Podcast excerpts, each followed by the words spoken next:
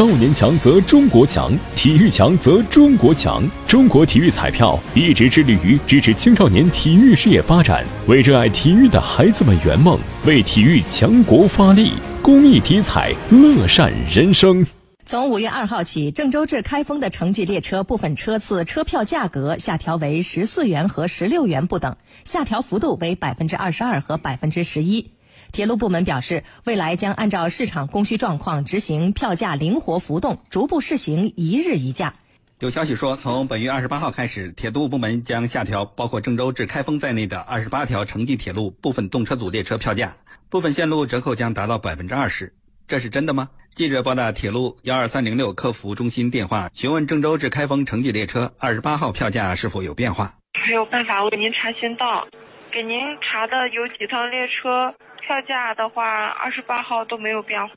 难道这个消息是假的吗？记者登录幺二三零六网站进行查找，在五月二号这一天查到了下调后的价格，也就是说，从五月二号开始。郑州至开封的城际列车有五趟列车的票价从原来的十八元下调到十四元和十六元不等，幅度分别是百分之二十二和百分之十一。其他车次的城际列车还是原价钱。记者在郑州采访时，不少居民对郑州至开封城际列车部分车次票价下调表示欢迎。比较灵活一点，大家坐车不会挤的时候都使劲挤，闲的时候都闲。